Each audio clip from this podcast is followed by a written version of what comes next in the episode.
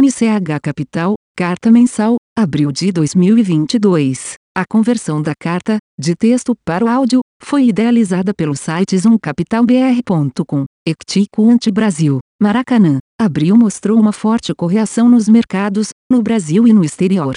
O índice Ibovespa caiu mais de 10%, entregando boa parte dos rendimentos do ano. O SMAL 11 também sofreu bastante, mostrando que não foi uma queda isolada, focada apenas em um único setor. Um dos maiores motivos para a queda foi a fala do FED sobre aumentar juros mais rápido, uma resposta à inflação que não é um problema apenas do Brasil. Nossos modelos também indicam uma pior temporada de balanços, resultando na entrada de um ciclo mais difícil. Ficamos mais conservadores ao longo do mês, aumentando gradualmente nossa exposição em caixa. As opções que sempre carregamos ajudaram, principalmente na segunda metade do mês. Nossos maiores ganhos vieram de Eletrobras e Movida. Eletrobras está em um ciclo bom, mas temos que ficar de olho nas questões políticas que envolvem o papel. Movida passou por um longo ciclo positivo, mas reportou resultados no início de maio indicando o fim dele. Em um mês como esse, tivemos diversas empresas com performance negativa.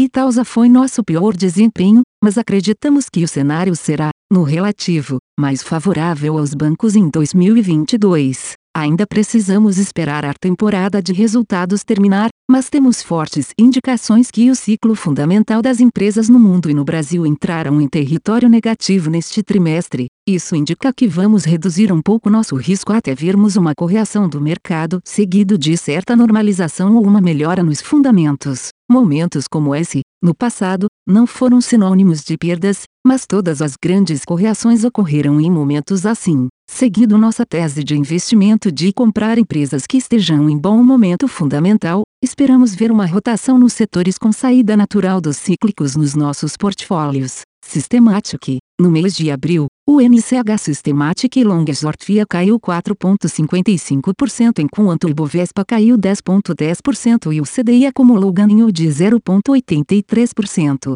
A volatilidade anualizada ficou em 7,2% e o drawdown em aproximadamente menos 13% em relação ao pico em junho de 2021. De acordo com o cenário local e global, fomos reduzindo a exposição durante o mês, colocando o fundo numa posição mais defensiva e nos preparando para um mercado mais difícil. Fundo Imobiliário NCHB11. No mês de abril, o fundo distribuiu rendimentos no valor de R$ 1,47 por cota, tendo realizado nos últimos 12 meses a distribuição de R$ 13,16, correspondente a um dividend yield de 14,84% no período. O valor da cota patrimonial do fundo no encerramento do mês foi de R$ 94,81 e o valor da cota no mercado secundário foi de R$ 99,99, correspondente a um agio de 5,46% em relação ao valor patrimonial. Nos últimos 12 meses, a cota patrimonial apresentou uma valorização de 1,59%,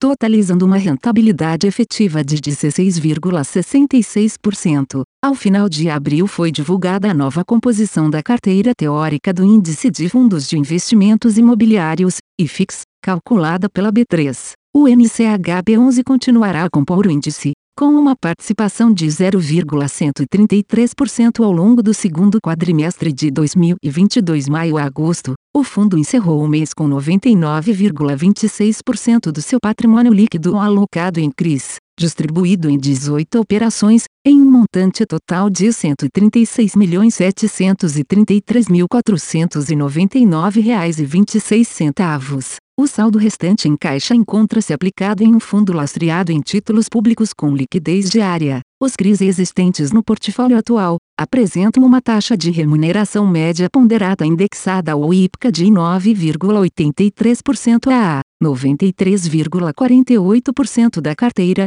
ao CDI de 6,00% a 3,64% da carteira, e ao IGPM de 9,25% a 2,14% da carteira. Fiagrone CRA 11. No mês de abril, o fundo distribuiu rendimentos no regime caixa no valor de R$ 1,01 por cota, correspondente a um dividend yield de 1,05% no período. O resultado contábil do mês foi de R$ 1,07 por cota, equivalente a um dividend yield de 1,12%. O valor da cota patrimonial do fundo no encerramento do mês foi de R$ 96,38, uma valorização de 0,37% frente ao mês anterior. Ao final do mês, o fundo possui uma reserva de lucros acumulados não distribuídos equivalente a R$ 2,30 por cota. Desse valor, 10 centavos são referentes a uma reserva de lucros já realizados e que serão distribuídos até o final do semestre. O fundo encerrou o mês de abril com aproximadamente 73% do seu patrimônio líquido alocado em ativos-alvo,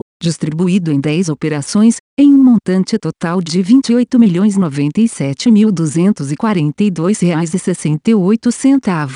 O saldo restante em caixa encontra-se aplicado em um fundo lastreado em títulos públicos com liquidez diária. Os ativos existentes na carteira atual apresentam uma taxa média ponderada de remuneração de CDI mais 6,39%, 53% da carteira, e IPCA mais 9,72%, 20% da carteira. NCH Brasil. A conversão da carta, de texto para o áudio, foi idealizada pelo site zoomcapitalbr.com. Aviso legal. É recomendada a leitura cuidadosa do regulamento dos fundos pelo investidor antes de tomar a decisão de aplicar seus recursos. A rentabilidade passada não representa a garantia de rentabilidade futura. A rentabilidade, quando divulgada, não é líquido de impostos. Fundos de investimento não contam com garantia do administrador, do gestor, de qualquer mecanismo de seguro ou fundo garantidor de crédito, FGC. Para avaliação da performance de um fundo de investimento, é recomendável a análise de, no mínimo,